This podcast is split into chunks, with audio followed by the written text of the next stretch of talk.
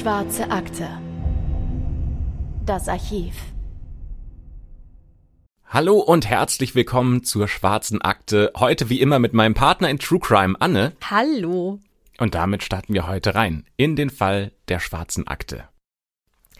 Der Vampir, der Schlechter, der Kannibale und der Werwolf von Hannover.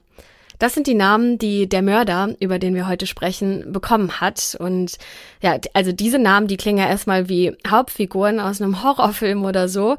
Aber wie wir im Laufe dieser Podcast-Episode erfahren werden, hat Friedrich Heinrich Karl Hamann äh, diese Namen auf jeden Fall auch verdient. Und ähm, wir springen zum Start ähm, der Geschichte in das Jahr 1924. Am 17. Mai spielen zwei Kinder in der Leine, einem Fluss, der Hannover durchquert, und dabei finden sie einen Schädel. Zuerst denken die Menschen in Hannover, dass das Knochen von Tieren sind, aber die Polizei findet relativ schnell heraus, dass es sich um menschliche Schädel handelt. Die Polizei überlegt, ähm, ob es sich vielleicht auch um einen geschmacklosen Scherz von Medizinstudenten handeln könnte, aber in den nächsten Wochen tauchen immer mehr Knochen auf und teilweise sogar in Säcken zusammengebunden, die in der Leine versenkt wurden. Die Knochen stammen alle von jungen Männern und teilweise sogar von Kindern. Das jüngste Opfer war gerade erst zehn Jahre alt und das älteste Opfer 22. Die Polizei schließt einen Unfall oder gar Selbstmorde aus. Diese Jungen wurden ermordet und die Überreste in diesem Fluss entsorgt. Das konnte die Polizei auch deswegen mit großer Sicherheit sagen, weil noch Bearbeitungsspuren, sag ich mal, an den Knochen zu sehen waren. Denn an diesen Knochen finden sie Spuren von Messern. Schon seit ungefähr einem Jahr kursieren in Hannover Gerüchte darüber, dass immer wieder junge Menschen verschwinden. Und meistens sind das Ausreißer und Obdachlose, die sich in Hannover auch ziemlich häufig am Hauptbahnhof versammelt haben. Und insgesamt sind es 22 Männer, die auf diese Weise in den Fluss geworfen wurden. Also wer hat diese Männer ermordet und ja, seine Taten so versucht zu vertuschen? Die Polizei hat eine Liste von nur 30 Personen, denen sie solch ein Verbrechen überhaupt zutraut. Allerdings fällt der Verdacht schnell auf eine Person, und zwar auf Friedrich Heinrich Karl Hamann. Wir haben ein Bild von Friedrich Heinrich Karl Hamann in der Beschreibung verlinkt. Das könnt ihr euch auch anschauen. Und ich muss sagen, für mich hat das so, so eine zweideutige Wirkung. Auf der einen Seite denke ich, das ist schick. Der hat einen Hut auf, ähm, der ist gut gepflegt, der hat seinen Bart gut rasiert, so mhm. für die Zeit. Auf der anderen Seite denke ich, genau so stelle ich mir einen Mafioso vor. ja, stimmt. Also, ich, keine Ahnung. Manchmal siehst du ja ein Bild und denkst, okay, wow, super sympathischer Mensch wahrscheinlich, ne? Also da ist bei mir eher das Gegenteil der Fall. Irgendwie habe ich ein bisschen Angst vor ihm. Ähm, also ich weiß ja, was gleich alles noch passiert, ne? Aber trotzdem ist er mir nicht so ganz geheuer, muss ich sagen. Aber ich glaube, das liegt auch so ein bisschen an der Zeit. War das damals noch so? Man musste ja bei Fotos früher auch grimmiger schauen, ja, ja, klar. weil man sich ja. nicht bewegen durfte, damit das Foto nicht verwackelt. Ich habe gerade überlegt, ob er deswegen so böse schaut und so in die Kamera blickt. Na, vor allem auf ähm, so Hochzeitsfotos von meinen Großeltern zum Beispiel. Ähm, da haben die Leute ja gar nicht direkt in die Kamera geschaut, sondern immer so vorbei, ne, zur Seite. Ähm, er starrt aber direkt in die Kamera, starrt einen ja direkt an und ich finde, das ist so ein bisschen unheimlich. Ja, unheimlich könnte es auch gut treffen, wenn man weiß, was er alles in seinem Leben schon gemacht hat denn er musste schon wegen vieler verschiedener Verbrechen ins Gefängnis, aber bisher stand er noch nicht wegen Mord vor Gericht. Also das wäre jetzt auch was Neues. Ähm, aber warum kommt denn die Polizei jetzt darauf, dass er der Täter sein soll? Also fangen wir doch mal am besten damit an, dass wir uns anschauen, wer Friedrich Hamann überhaupt ist, so als Person. Und ähm, bevor wir jetzt ähm, alles genau beschreiben, was er in seinem Leben gemacht hat, kommt hier eine Triggerwarnung. Einige der Fälle, über die wir hier sprechen, einige der Dinge, die passieren in dieser Folge, die sind extrem grausam und brutal. Und wenn ihr damit nicht umgehen könnt, ähm, wenn wir äh, beschreiben, wie diese grausamen Taten stattgefunden haben, ähm, dann hört euch vielleicht lieber eine der anderen Folgen an, ähm, die wir aufgenommen haben, zum Beispiel hinter Kaif. Oh nee, die ist auch brutal. Vielleicht nicht der beste Vorschlag. ähm, hört doch vielleicht äh, die, die Briefe von Circleville. Das ist doch eine ganz gute Folge. Stimmt, genau. Ähm, dann hört euch vielleicht diese Folge an, ähm, die Briefe von Circleville, weil das, was in dieser Folge passiert, ist tatsächlich auch so wie wir es beschreiben, sehr detailliert. Und vielleicht noch ein Hinweis von mir, weil ich den Fehler gemacht habe, ähm, etwas zu essen, während ich ähm, ja Recherche betrieben habe, tut das nicht. Also lass uns starten mit der Beschreibung von Friedrich, der auch Fritz genannt wird. Fritz, und so nennen wir ihn jetzt den Rest der Folge auch über, wird am 25. Oktober 1879 in Hannover geboren. Er ist das jüngste der sechs Kinder von Johanna und Olli Hamann und sein Vater soll ziemlich autoritär und streng gewesen sein und der hat nur wenig Zeit für seine Kinder gehabt. Und wenn er aber mal Zeit für seine Kinder gehabt hat, also für Fritz und seine Geschwister, dann war er extrem launisch. Und vielleicht war Olli nicht glücklich in seiner Ehe und mit seiner Familie. Er gilt nämlich als notorischer Fremdgeher und er hat seine Frau immer wieder betrogen und er verbringt auch einfach viel Zeit damit, andere Frauen kennenzulernen und zu verführen. Und das hat sogar mal so weit geführt, dass er sich mit Syphilis angesteckt hat. Und diese ganzen Punkte, die haben bei Fritz wohl dafür gesorgt, dass er seinem Vater gegenüber Hassgefühle entwickelt hat und das hat auch bis zu dessen Tod angehalten. Auf der anderen Seite seine Mutter, mit der war er so ein Herz und eine Seele, die hat er geliebt und seine Mutter hat sich auch extrem um den kleinen Fritz gesorgt und äh, die beiden haben ein sehr enges Verhältnis. Und es fällt auch schon sehr früh auf, dass Fritz dieses klassische Rollenbild, das man damals ja noch hatte von einem Jungen, dass er das ablehnt. Der hat nämlich keine Lust zu raufen, zu angeln oder Fußball zu spielen. Stattdessen spielt er lieber mit den Puppen seiner Schwester, zieht ihnen Kleider an oder lernt nähen und kochen. Und für seinen Vater hat sich das vielleicht so angefühlt wie eine Niederlage, denn aus seiner Sicht zieht er jetzt gerade ein Weichei groß. Der macht so die Frauensachen und keinen echten Mann. Ist ja richtig sympathisch, ne? Mhm. Und als Fritz in die Schule kommt, dann ist er da auch schnell als unreifer Tagträumer bekannt. Und deswegen sind vielleicht auch seine Leistungen in der Schule unterdurchschnittlich und er muss sogar zwei Schuljahre wiederholen. Und in der Schule, da gibt's auch den ersten großen Knick in seinem Leben, weil Fritz Hamann soll von einem Lehrer missbraucht worden sein, als er acht Jahre alt war. Und Fritz selbst spricht nicht detailliert über diesen Vorfall. Deswegen ist nicht ganz klar, was da passiert ist. Ähm, genauso verhält es sich mit einem zweiten Vorfall. Es gibt nämlich Quellen, die sagen, dass Fritz in seiner Kindheit jahrelang von einem seiner Brüder sexuell missbraucht wurde, aber Fritz spricht da nicht detailliert drüber. Ja, und aus dem schwachen, träumerischen Fritz wird im Alter von nur 15 Jahren dann der Soldat Hamann. Seine Eltern erlauben es ihm, die Schule im Jahr 1894 abzubrechen. Zuerst beginnt er eine Lehre als Schlosser in einer kleinen Stadt in Frankreich nahe an der deutschen Grenze, nicht weit weg von Freiburg entfernt, die er allerdings ähm, ja aufgegeben hat, um an die Militärschule in Breisach zu gehen. Ab dem 4. April 1885 beginnt er dort seine militärische Ausbildung und Fritz schlägt sich auch am Anfang sehr gut oder relativ gut als Unteroffizier. Er ist fit und er ist unauffällig. Allerdings fängt er nach ungefähr fünf Monaten an zu halluzinieren und auch sein Bewusstsein zu verlieren. Und diese Symptome werden erst einem Sturz oder einem Sonnenstich zugeordnet und sie sollen vergleichbar sein mit denen einer Epilepsie. Als dann aber die Symptome noch einmal auftreten, verlässt Fritz die Schule und kehrt zurück nach Hannover.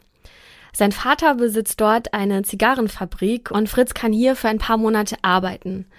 Und zu dieser Zeit begeht der mittlerweile 16-jährige Fritz auch seine ersten schlimmen Verbrechen, denn er hat sich beispielsweise an Nachbarsjungen vergangen. Und er lockt sie an Orte, an denen er sich sicher gefühlt hat. Meistens sind das Keller. Und dort missbraucht er dann die Kinder. Fast jeden Tag kommen neue Anschuldigungen gegen ihn auf, dass er Jungen belästigt hat. Und Fritz gesteht auch seine Taten und das Verfahren gegen ihn wird dann später wieder eingestellt. Aber trotzdem ist er jetzt nicht mehr frei, denn er muss sich wegen seiner pädophilen Neigung behandeln lassen. Ab Februar 1897 geht er deswegen auch in die Nervenheilanstalt in Hildesheim. Und da ist Fritz gerade mal erst 17 Jahre alt. Und in dieser Heilanstalt wird auch ein psychologisches Gutachten von ihm angefertigt und darin steht, dass Fritz unheilbar geisteskrank sein soll. Es heißt sogar, dass er nicht mal mehr in der Lage gewesen sein soll, ein Gespräch mit einem der dort arbeitenden Psychologen zu führen. Und deswegen empfiehlt dieser Psychologe auch, dass Fritz Hamann lebenslang in dieser Nervenheilanstalt untergebracht werden muss. Und für Fritz ist das natürlich ein Schock und diese Zeit in der Anstalt, die muss auch für ihn extrem traumatisch gewesen sein. Denn als er am Ende seines Lebens, ähm, wegen Taten, die wir noch genauer beschreiben werden, verurteilt wird, da sagt er, hängt mich oder macht mit mir, was ihr wollt, aber bringt mich nicht zurück in die Irrenanstalt. Und das ist ja schon eine ziemlich starke Aussage, ja, ähm, die ihn ja auch den Rest seines Lebens extrem geprägt haben muss. Und äh, dieses Urteil des Psychologen steht aber fest. Und für Fritz heißt das, wenn er jetzt sein Schicksal nicht selbst in die Hand nimmt, dann wird er das ganze Leben in dieser Anstalt verbringen müssen. Also macht er das, was ich logisch finde, als jetzt jemand, der in so einer Anstalt sitzt und heraus will. Er versucht zu fliehen. Und das schafft er im Dezember 1897. Wie er das genau geschafft hat, da haben wir leider keine genaue Quelle zugefunden, aber zumindest ähm, haben wir Quellen gefunden, die behaupten, dass seine Mutter ihm dabei geholfen hat. Und das kann ich auch in gewisser Form verstehen und finde es logisch, weil die Mutter und Fritz ja extrem close waren. Und ähm, wahrscheinlich hat sie da auch gedacht, ich muss meinen Jungen da rausholen, mhm, ich muss ihn ja. vor dieser Irrenanstalt schützen. Und naja, wer jetzt denkt, ähm, dass Fritz jetzt in Freiheit ist und alles geht den Bach runter und ein psychisch Kranker ist jetzt irgendwo ähm, in der Welt unterwegs und der schafft es nicht, sich selbst zu organisieren, der liegt äh, tatsächlich falsch, weil ab diesem Moment läuft das Leben von Fritz Hamann eigentlich in geregelten Bahnen. Zuerst lebt er bei Verwandten seiner Mutter in Zürich. Und da findet er sogar einen Job, er ist jetzt Handwerker und äh, kehrt dann nach 16 Monaten, die er in der Schweiz verbracht hat, auch wieder zurück nach Hannover. Und ähm, da findet er dann tatsächlich, früh im Jahr 1900, auch die vermeintlich große Liebe. Erna Löwert heißt sie und äh, die beiden verloben sich sogar und sie erwarten sogar ein gemeinsames Kind. Und die Ehe zwischen Fritz und Erna, die wurde auch von beiden Elternteilen, also sowohl von Fritz Eltern als auch von Ernas Eltern, gut geheißen. Das heißt, ähm, die beiden haben eigentlich eine, eine blühende Zukunft vor sich. Vielleicht haben sich ja die Eltern von Fritz gedacht, naja, endlich hat der Junge jetzt mal so ein, so ein normales Leben und nicht hier dieses, diese vagabunden Leben und nicht die Sorgen, die wir uns um ihn machen müssen. Endlich hat er mal so einen festen Halt im Leben. Aber diese Hoffnung, die bewahrheitet sich leider nicht. Denn am 12. Oktober 1900 verlässt Fritz seine hochschwangere Frau. Aber nicht freiwillig, denn er wird zum Militärdienst eingezogen und muss dafür nach Colmar. Und der Militärdienst hat Fritz aber offenbar so viel Spaß gemacht, ähm, zumindest wird er das später sagen, dass das die schönste Zeit seines Lebens war. Und vielleicht findet er den Dienst nicht so anstrengend wie andere Kameraden, weil er schon in seiner Kindheit, weil er es schon in seiner Kindheit gewohnt war, dass sein Vater Befehle und den Ton angibt. Und außerdem soll er ein sehr guter Soldat sein, der jeden Befehl auch ganz strikt befolgt. Allerdings dauert diese glückliche Zeit in seinem Leben nur ungefähr ein Jahr, denn er bekommt wieder Anfälle. Er kollabiert zum Beispiel während einer Übung mit seinem Bataillon im Oktober 1901 und leidet auch unter Schwindelanfällen.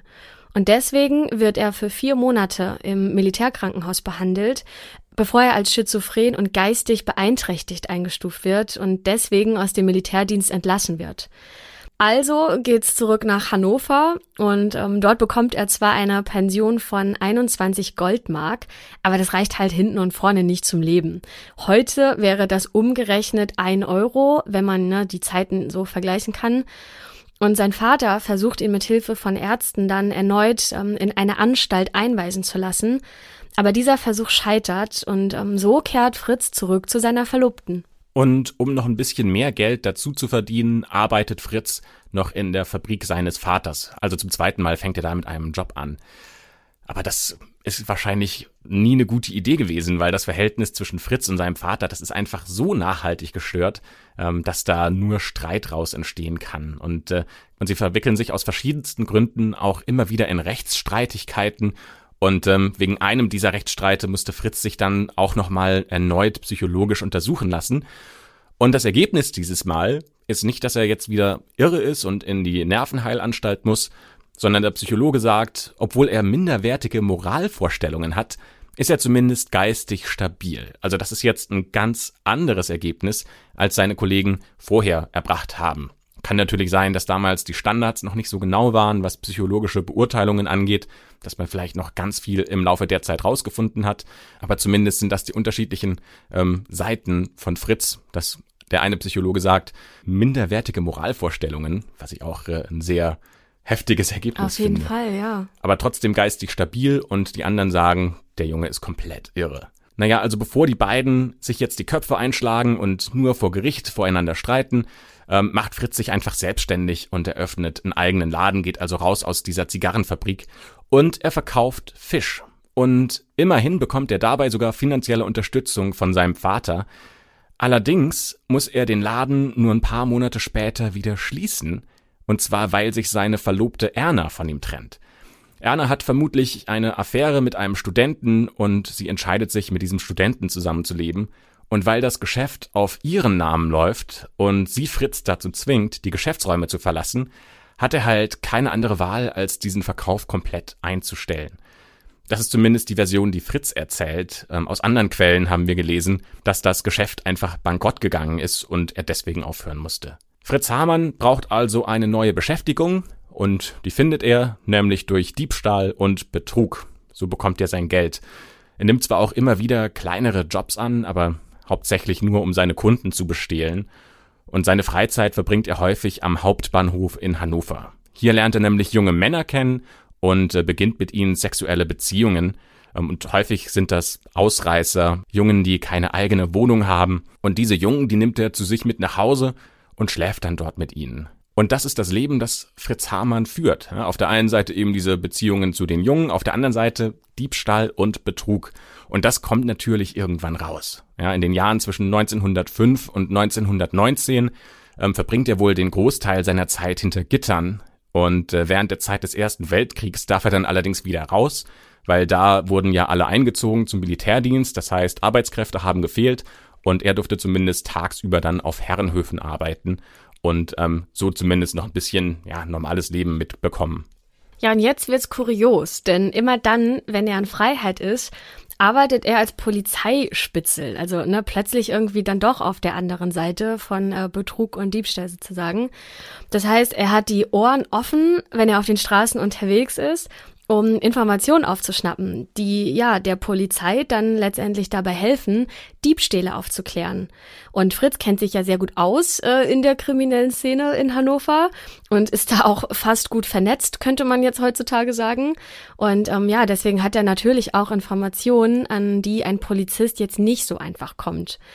Und er hat sogar mit einem ehemaligen Polizeibeamten eine eigene Detektei gegründet, die nennt sich Detektei Lasso.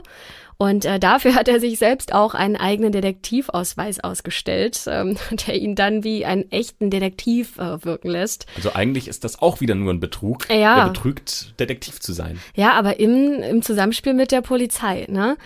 Und äh, ja, wegen dieser Detektei ist er dann auch als Kriminalhamann bekannt.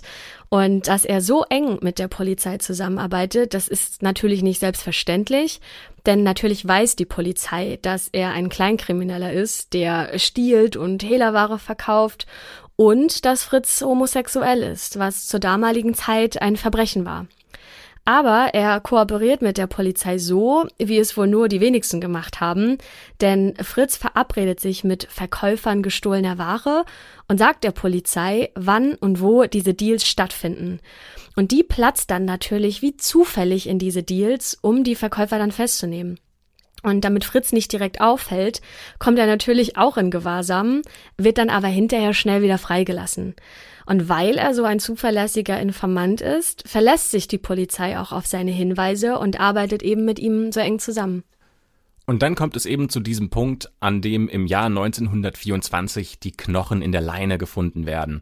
Und Fritz Hamann kommt schnell in den Kreis der Verdächtigen. Der hat halt eine Historie, die da drauf passt.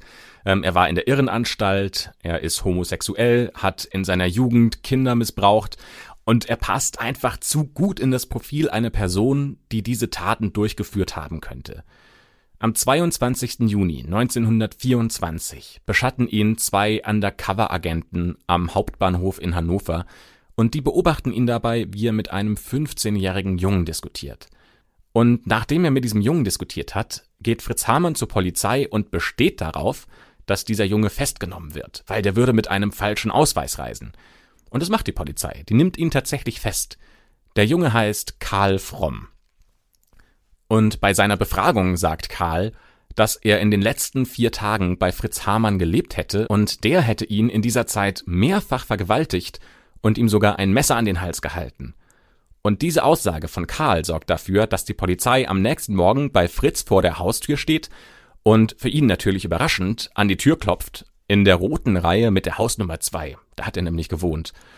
Klar, Fritz macht auf, die Beamten kommen rein, und als sie anfangen, seine Wohnung zu durchsuchen, da stoßen sie auf Details, die sofort dafür sorgen, dass Fritz festgenommen wird, weil sie finden etliche Blutspuren auf dem Boden, auch auf dem Bett und auch an den Wänden.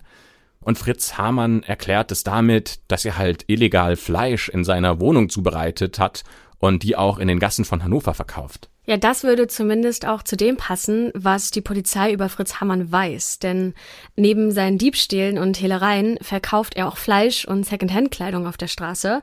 Und weil er diese Kleidung so günstig an Obdachlose verkauft, gilt Fritz Hamann sogar als Wohltäter. Und die Polizei muss jetzt natürlich herausfinden, ob die Version von Fritz Hamann denn stimmt und dafür fragen sie alte Vermieter, Nachbarn und Bekannte, ob ihnen irgendwas aufgefallen wäre. Und dabei stechen vor allem zwei Aussagen hervor, die bei den Befragungen häufig genannt werden. Zum einen fällt auf, wie viele junge Männer seine Wohnung eigentlich besuchen und außerdem sagen einige der Befragten, dass ihnen aufgefallen wäre, dass Fritz häufiger die Wohnung mit Säcken oder Körben verlässt. Und entweder tut er das meistens sehr früh morgens oder sehr spät abends, was einfach verdächtig ist. Und zwei Nachbarn sagen, dass sie ihm auch mal heimlich gefolgt sind. Und dabei haben sie beobachtet, wie er diese Säcke in die Leine geschmissen hat. Und die Polizei vermutet, dass einige seiner Kleidungsstücke und auch der Gegenstände, die äh, ja sie in seiner Wohnung finden, den jungen Männern gehört haben, die Fritz in seine Wohnung gelockt hat. Deswegen werden diese Kleidungsstücke und Gegenstände eingesammelt und in der Polizeidienststelle ausgelegt. Die Polizei sucht jetzt nach Eltern in ganz Deutschland, deren Kinder vermisst werden und erhofft sich so Beweise dafür zu finden, dass Fritz Hamann der gesuchte Mörder der jungen Männer ist, die sie in der Leine gefunden haben. Fritz hat aber auch dafür eine Erklärung, denn er sagt, dass das alles nur Zufall wäre. Also manche dieser Gegenstände hätte er angekauft, um sie später wieder verkaufen zu können. Manche Gegenstände hätten seine Liebhaber bei ihm in der Wohnung zurückgelassen. Ja, nach seiner Aussage besteht also kein Zusammenhang darin, dass äh, ja viele Gegenstände von einigen vermissten jungen Männern bei ihm in der Wohnung gefunden wurden. Ehrlich gesagt finde ich das sogar eine logische Erklärung. Also wenn er tatsächlich viel Kleidung kauft und verkauft und quasi ganz viele ähm, von diesen Gegenständen bei ihm einmal durch die Hände laufen, dann fände ich das tatsächlich sogar logisch, dass auch halt von getöteten Jungen oder ja. von getöteten Menschen ähm, Dinge bei ihm auch mal landen. Es klingt erstmal schlüssig. Aber die Polizei sagt, dass so viele Zufälle auf einmal zusammenkommen, ja, das glauben wir nicht. Und deswegen suchen sie weitere Zeugen gegen Fritz Hamann und dazu greifen sie sogar zu einem neuen Mittel.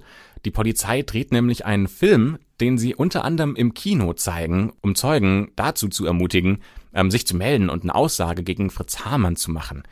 Das wäre jetzt heute vielleicht nicht mehr so besonders, aber damals war es halt extrem teuer, Filme herzustellen. Und zeigt ja auch nochmal, wie wichtig dieser Fall einfach war, ne? dass sie die Mühen und Kosten auf sich genommen haben, das zu machen. Das hat ja damals die Menschen in Hannover auch extrem bewegt. Mhm. Also über ein Jahr lang verschwinden junge Männer und alle fragen sich, wo sind die denn ja. hin? Und jetzt hast du jemanden, von dem du denkst, das könnte passen. Und äh, da versuchst du natürlich alles zu finden, was du an Beweisen aufbringen kannst. Ja, aber es war auch tatsächlich effektiv, weil die Leute, die hat das aufgeweckt. Da sind plötzlich hunderte von Menschen zum Polizeibüro gelaufen und haben eine Aussage gemacht. Die haben aber alle nicht so wirklich weitergeholfen, aber es gibt einen Wendepunkt, an dem Fritz Hamann seine Geschichte nicht mehr halten kann. Werbung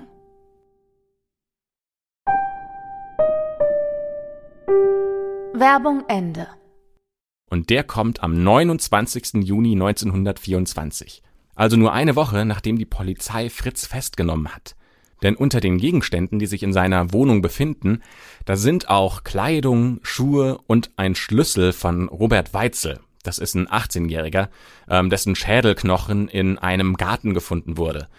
Und ein Freund von Weitzel, der erkennt Fritz Hamann wieder und er kann sich daran erinnern, dass er die beiden zusammen gesehen hat. Und zwar nur einen Tag, bevor Robert Weitzel verschwunden ist. Und als Fritz Hamann dann mit diesen Beweisen konfrontiert wird, da bricht er zusammen und gesteht seine Taten. Er gesteht, in den Jahren zwischen 1918 und 1924 mehrere junge Männer zu sich nach Hause genommen zu haben. Das war für ihn sowas wie ein sexuelles Abenteuer. Aber er sagt auch, er hätte überhaupt nicht geplant, seine Opfer umzubringen. Er hatte einfach nur so einen, so einen Drang danach, ihn in den Adamsapfel zu beißen oder den Adamsapfel komplett durchzubeißen. Und wegen diesem grausamen Detail bekommt Fritz Hamann dann auch die Namen, unter denen er heute bekannter ist. Der Werwolf von Hannover, der Vampir von Hannover oder auch der Schlechter von Hannover.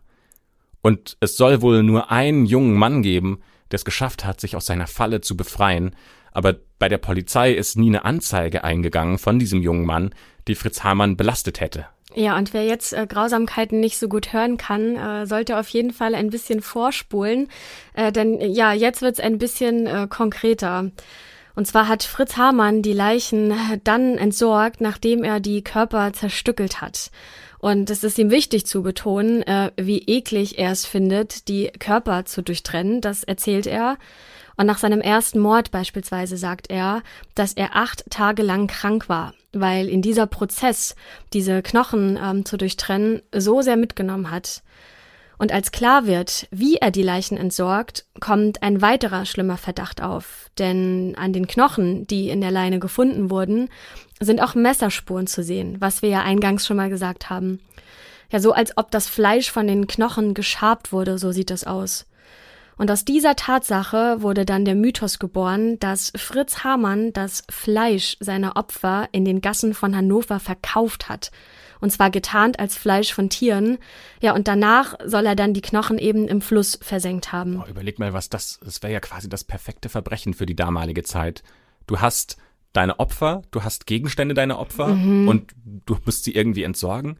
Du verkaufst das Fleisch an eine Bevölkerung, die ja bitterarm ist zu der Zeit und gleichzeitig diese Second-Hand-Kleidung, du verschenkst sie quasi an die ganzen superarmen Menschen, die extrem dankbar dafür sind. Mhm. Und du lässt quasi die Beweise verschwinden. Das, das, Einzige, was noch da ist, sind die Knochen. Es ist einfach super eklig. Und äh, das war der Moment, wo ich auch gerade gegessen hatte, als ich das gelesen habe. Ähm, ja, da war nicht die beste Idee. Also echt super eklige Vorstellung. Aber man muss auch dazu sagen, für diese Theorie gibt es keine Beweise. Und Fritz Hamann selbst widerspricht dieser Theorie auch. Ähm, und er sagt, dass es normalerweise zwei Tage gedauert hat, bis er die Opfer komplett zerstückelt hatte. Und äh, das wäre, wie gesagt, äh, angeblich sehr schlimm für ihn gewesen.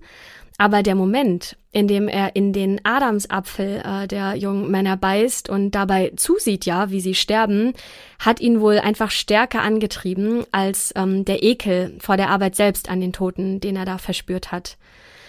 In seinem Geständnis beschreibt er dann auch genau, wie er die jungen Männer auseinandergenommen hat, um sie dann in der Leine zu versenken. Und allerspätestens jetzt, ähm, Christopher, wird's, glaube ich, oder was heißt glaube ich, jetzt wird's richtig grausam. Ja, also nochmal die Warnung, wenn ihr mit sowas nicht äh, umgehen könnt, wenn ihr euch das extrem grafisch selbst vorstellt, das ähm, ist, ist äh, schwer auszuhalten, wenn man sich das vorstellt. Ähm, wir fangen mal mit dem an, was noch nicht so schlimm ist, nämlich, dass er sich als erstes einen Kaffee macht, ähm, einen sehr starken schwarzen Kaffee, weil er sich selbst wach und konzentriert machen will. Und dann sagt Fritz, legt er seine Opfer auf den Boden und bedeckt das Gesicht mit einem Tuch. Vielleicht so ein bisschen, als ob er das Opfer anonymisieren will? Naja, nicht, nicht sehen, ne? es ist gar nicht da, so ungefähr. Oder er, er, er, er verdeckt ja den Menschen hinter dem Körper sozusagen, der da vor ihm, vor ihm liegt. Und dann öffnet er als erstes den Bauch und holt den Darm aus den jungen Männern. Und äh, den legt er dann erstmal in so einen Eimer rein. Und im nächsten Schritt dann schneidet er die Körper zwischen den Rippen und den Schultern ein und bricht ihnen noch die Schulterknochen, damit er einfacher an so Organe wie Herz und Lunge kommt und das alles auch entnehmen kann. So, und jetzt hat er quasi den leeren Körper vor sich ähm, und trennt jetzt die Arme und Beine vom Torso ab und äh, nimmt das Fleisch von den Knochen. Und er sagt, dass er manchmal das Fleisch dann in die Toilette wirft und es da runterspült Oder an manchen Tagen versenkt er das auch mit den Organen in der Leine. Im letzten Schritt trennt er dann den Kopf vom Körper und nimmt das Fleisch dann von den Schädeln und bricht den Schädelknochen auf, um das Gehirn zu entnehmen. Und das macht er, weil es ihm wichtig ist, dass die Knochen und Innereien nicht am gleichen Ort entsorgt werden wie die Schädelknochen. Und die Schädelknochen zertrümmert er dann in den meisten Fällen und entsorgt sie an komplett anderen Stellen. Das macht er wahrscheinlich deswegen, weil es so schwieriger wird, die Opfer zu identifizieren. Mhm, ja, wahrscheinlich. Keine also Ahnung. Schädel ist ja, ich glaube, Gebiss ist eins der besten Ja. Identifikationsmerkmale. Ähm, und Fritz Hamann besteht darauf, dass er sagt, dass keiner seiner Morde heimtückisch geplant war, sondern das war halt alles so im Affekt. Und die Polizei findet aber trotzdem Hinweise darauf, dass er sich schon bei einigen Morden Stunden oder sogar Tage im Voraus sich darauf vorbereitet hat und sich ähm, im Vorfeld Gedanken darüber gemacht hat, wie man sogar das Verschwinden der Opfer erklären könnte. Und er soll sogar Zeugen und Bekannte seiner Opfer, den soll er davon abgeraten haben, zur Polizei zu gehen und eine Vermisstenanzeige aufzugeben, weil so kommt ja nie raus, dass irgendjemand fehlt und vermisst wird und die Polizei kommt nicht darauf, mal bei ihm nachzuschauen, ob man denn Beweise finden könnte. Am 4. Dezember 1924 beginnt dann aber der Prozess wegen des Mordes an 27 jungen Männern. Und zwar sagt Fritz Hamann, dass er eigentlich noch viel mehr Männer umgebracht hat, also wahrscheinlich zwischen 50 und 70, aber ihm können nur in Anführungsstrichen 27 Morde nachgewiesen werden. Und mit ihm angeklagt ist Hans Granz. Hans ist ein Liebhaber von Fritz Hamann und in seinem Geständnis hat Fritz ihn schwer belastet, mitverantwortlich an den Morden zu sein. Zum Zeitpunkt der Gerichtsverhandlung ist Hans gerade mal 23 Jahre alt und die Beziehung zwischen den beiden ist auch kompliziert. Denn Hans sagt, dass er eigentlich heterosexuell ist, aber von der Homosexualität von Fritz gehört hat und dann Kontakt zu ihm aufgenommen hat, um seinen Körper zu verkaufen. Er ist aus Berlin, aus äh, seinem Elternhaus abgehauen und dann in Hannover auf der Straße gelandet. Und äh, ja, schnell entsteht aus dieser Affäre eine Art Freundschaft zwischen den beiden Männern. Fritz sagt, dass Hans für ihn so etwas wie ein Sohn sei. Und aus dieser Freundschaft werden die beiden dann irgendwann zu Geschäftspartnern und ähm, ja, sie gehen gemeinsam auf Diebestour. Fritz belastet Hans schwer und sagt, dass Hans ihm eben dabei geholfen hat, Jung von, vom Bahnhof in seine Wohnung zu lotsen. Und das soll er deswegen machen, weil er dann die Kleidung und die Gegenstände der Opfer auf der Straße weiterverkauft.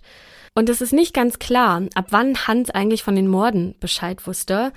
In einer unserer Quellen haben wir gelesen, dass beim ersten Opfer von Fritz Hans unerwartet an seine Tür geklopft hat, während Fritz gerade eine Leiche zerlegt hat. Und Hans soll mega geschockt gewesen sein und dann nur gefragt haben, so, oh Gott, wann soll ich wiederkommen? Ja, den Prozess um Hans halten wir jetzt mal kurz, denn Hans wird zum Tode verurteilt. Und später schreibt Fritz aus dem Gefängnis einen Brief, der Hans entlastet. Und deswegen wird seine Strafe auf zwölf Jahre Zuchthaus reduziert, also die von Hans. Da aber die Nazis in der Zwischenzeit an die Macht gekommen sind, wird er direkt vom Zuchthaus ins KZ Sachsenhausen verlegt und kommt erst im Jahr 1945 wieder frei, nach Ende des Zweiten Weltkriegs. Finde ich schon interessant, dass es dann doch sowas gibt wie Gefühle für eine andere Person von Mhm. äh, Fritz. Also das, weil eigentlich, also so gesehen ist äh, ja Hans eine männliche Prostituierte. Ich hätte erwartet, dass wenn Fritz so eine Gelegenheit hat, dass er das dann auch nutzt, um Hans zum Beispiel zu ermorden. Aber tatsächlich gibt es dann doch sowas wie eine Bindung, die Ja. er aufbauen kann. Also kommen wir mal zurück zum Prozess von Fritz Hamann. Weil der wird zu einem der größten Medienereignisse der deutschen und auch der internationalen Presse und zu einem der ersten Gerichtsverfahren überhaupt, das medial so krass ausgeschlachtet wird.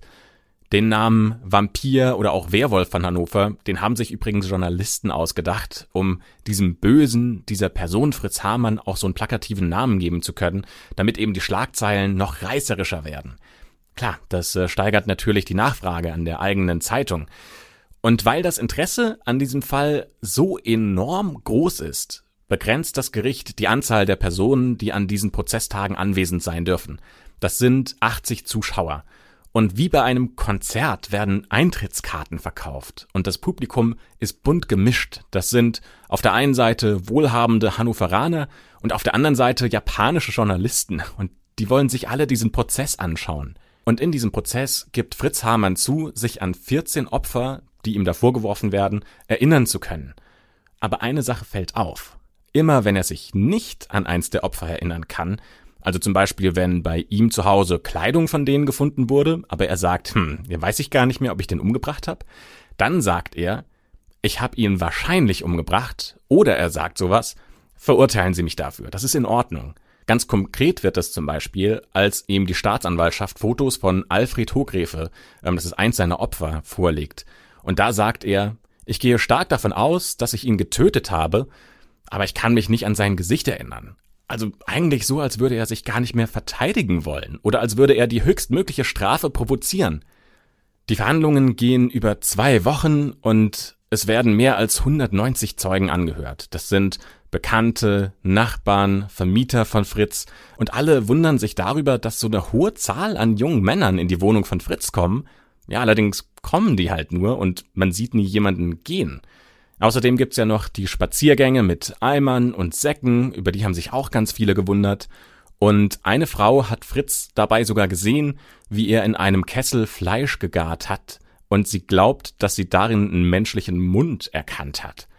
Aber Fritz sagt, es wäre nur eine Schweineschnauze gewesen und das wäre alles gar nicht wahr. Und es scheint, als hätten schon ewig lange alle Zeugen Fritz in Verdacht gehabt.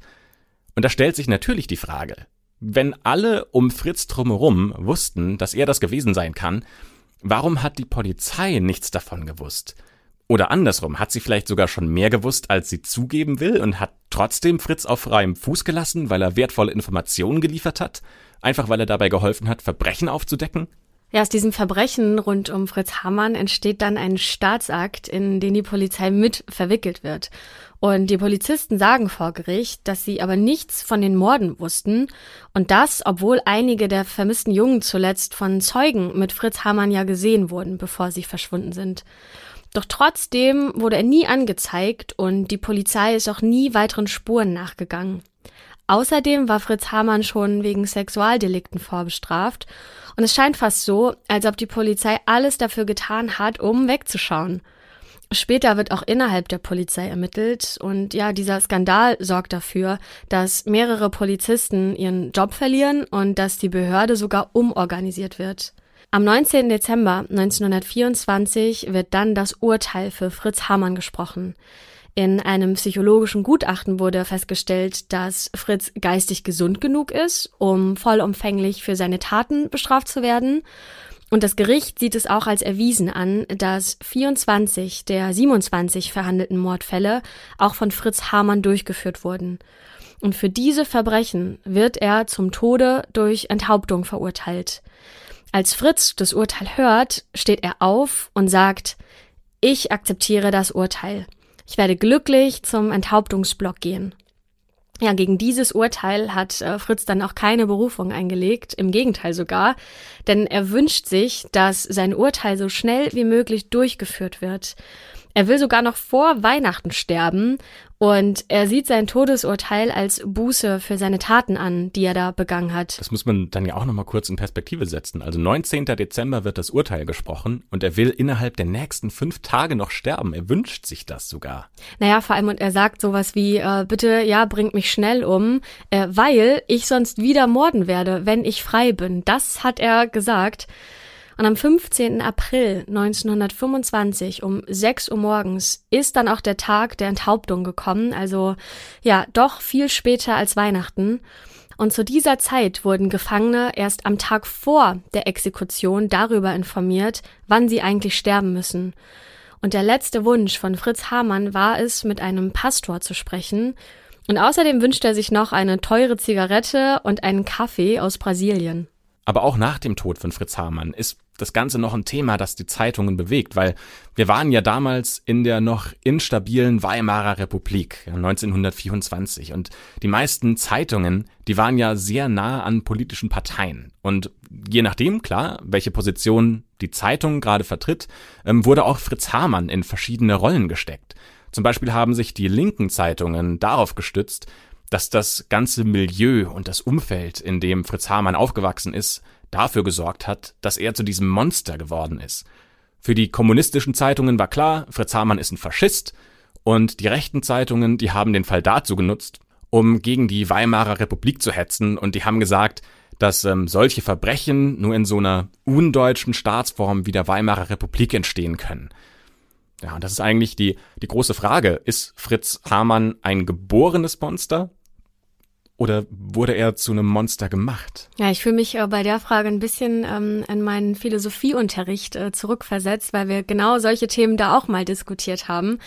Ich finde es super schwer einzuschätzen. Also der hat ja schon einiges mitgemacht in seiner Kindheit. Ne? Du hast ja vorhin erzählt, dass sein Vater äh, sehr, sehr streng war, dass ihn vielleicht sogar die Brüder sexuell missbraucht haben und vielleicht sogar der Lehrer. Das weiß man ja nicht genau. Aber nehmen wir mal an, das wäre so passiert. Und dann ja noch in der Irrenanstalt, genau. die er als schlimmste Zeit in seinem Leben ansieht. Genau, also ne, da ist ja so viel passiert in seinem jungen Leben, ähm, was natürlich auf gar keinen Fall diese Taten rechtfertigen würde. Ähm, das äh, sollte man ja mal so erwähnen. Ähm, aber ich kann mir schon vorstellen, ähm, dass ja ihn das dazu veranlasst hat, ähm, auf jeden Fall schlimme Dinge zu denken, sie dann auszuführen, ist nochmal ein anderes Thema. Aber dass man da nicht als äh, geistig gesunder Mensch hervorgeht, das ist, glaube ich, auch klar, oder? Auf jeden Fall. Und ich finde schon auch, also man hat doch gesehen, dass es Jahre gab, in denen er ein komplett normales Leben geführt hat, in denen er sogar verlobt war, ähm, in denen er ein Kind erwartet hat, er hat ein Kind bekommen. Und ähm, also eigentlich hätte er ja alle Voraussetzungen oder alle Anlagen dazu gehabt, das auch ein normales, unauffälliges Leben leben zu können. Aber dieser Drang war halt einfach zu groß, diese Morde zu begehen. Und ich glaube tatsächlich auch eher so ein bisschen wie du, dass man nicht, nicht normal sein kann, wenn man so Dinge durchmachen muss, gerade in so jungen Jahren. Du vielleicht, äh, ich meine, zur damaligen Zeit war ähm, Homosexualität ja ein Verbrechen. Ähm, ne, also vielleicht war das auch noch mal ein großes Thema, dass er eigentlich auf Männer stand, aber das auch nicht so richtig ausleben durfte, ne, weil es sonst eben Strafen gab. Ich meine, das muss man sich mal vorstellen. Ne? Das ist ja was ganz Natürliches. Ist doch egal, ne, auf welches Geschlecht du stehst, aber dass du das einfach nicht zeigen darfst. Ähm, also ich glaube, das spielt da auch noch mal mit rein, ne, dass er sich einfach nicht frei gefühlt hat. Ähm, ne, was dann auch noch mal eben ein Punkt war für ihn ja, durchzudrehen, sozusagen. Aber es gab ja auf der anderen Seite auch andere Homosexuelle, die in der Zeit ihr Leben, so gut es eben im Rahmen der Möglichkeiten, die damals gegeben waren, gelebt haben. Also das zwar geheim gehalten haben, aber zumindest konnten sie ihr Leben mhm. normal gestalten. Ich finde es interessant, dass er vor Gericht ja quasi ähm, er wollte ja unbedingt dann sterben. Das ne? fand ich auch. Als er sein Urteil gehört hat. Er konnte es ja gar nicht erwarten eigentlich, ne? So schnell wie möglich. Und er hat ja sogar gesagt, hey, ich mach sonst weiter, wenn, ne, also sobald ich hier wieder auf freiem Fuß bin. Das finde ich schon, also krasses Statement, ein heftiger Wunsch, oder? Auf der anderen Seite, ich denke mir halt, große Message, die er sein ganzes Leben über bekommen hat, ist, du bist nicht richtig. Also erst ja von seinem Vater, extrem autoritär. Ähm, er wollte halt zu Hause mit Puppen spielen und andere Kleider anziehen. Ähm, und sein Vater kommt und macht ihm da Druck und äh, macht ihm nur Stress und Streit. Dann wird er sexuell missbraucht mhm. von mehreren Personen. Und immer hat er so ein, ja, so, so, so Menschen, die ihm niederdrücken. Und ich glaube, irgendwann, wenn du auch so denkst, jetzt ist auch alles auseinandergefallen. Die Leute wissen, was ich gemacht habe, ich kann es nicht mehr verheimlichen. Und es wird dir dann auch so selbstbewusst, was für ein, was für ein Mensch du bist, dann kann ich das schon in gewisser Weise nachvollziehen, dass du dann auch sagst, dann Leute, lass es uns schnell machen. Hm. Weil du willst ja auch nicht unnötig lange leiden. Also ja, ja. im Gefängnis zu sitzen macht dann auch keinen Spaß mehr. Und dann kommt tatsächlich dieser Tag der Enthauptung und an diesem Tag darf die Presse nicht anwesend sein. Es gibt auch tatsächlich nur ganz wenige Zeugen und ähm, die hören die letzten Worte von Fritz Hamann, bevor er vor die Guillotine geführt wird. Und äh, da sagt er, ich bin schuldig, meine Herren, aber so schwer das auch sein mag, ich möchte wie ein Mann sterben. Ich bereue, was ich getan habe, ich habe keine Angst vor dem Tod. Und Nachdem er dann enthauptet wurde, wird das Gehirn von Fritz Hamann zur Untersuchung an ein Institut in München geschickt und da hat man festgestellt, dass er eine Hirnhautentzündung gehabt hat. Das kann wohl zu Veränderungen im Hirn und des gesamten Wesens des Menschen führen. Ob das jetzt irgendwie ausschlaggebend oder mit beeinträchtigend dafür war, dass Fritz Hamann zu dem Mensch geworden ist, der er dann war, das ist natürlich nicht nachzuvollziehen. Und das Gehirn und äh, den Schädel von Fritz Hamann, das hat man dann auch jahrelang aufgehalten und das war Teil von, ja, ähm, so Untersuchungsmaterial. Und das wurde dann aber im Jahr 2014 eingeäschert.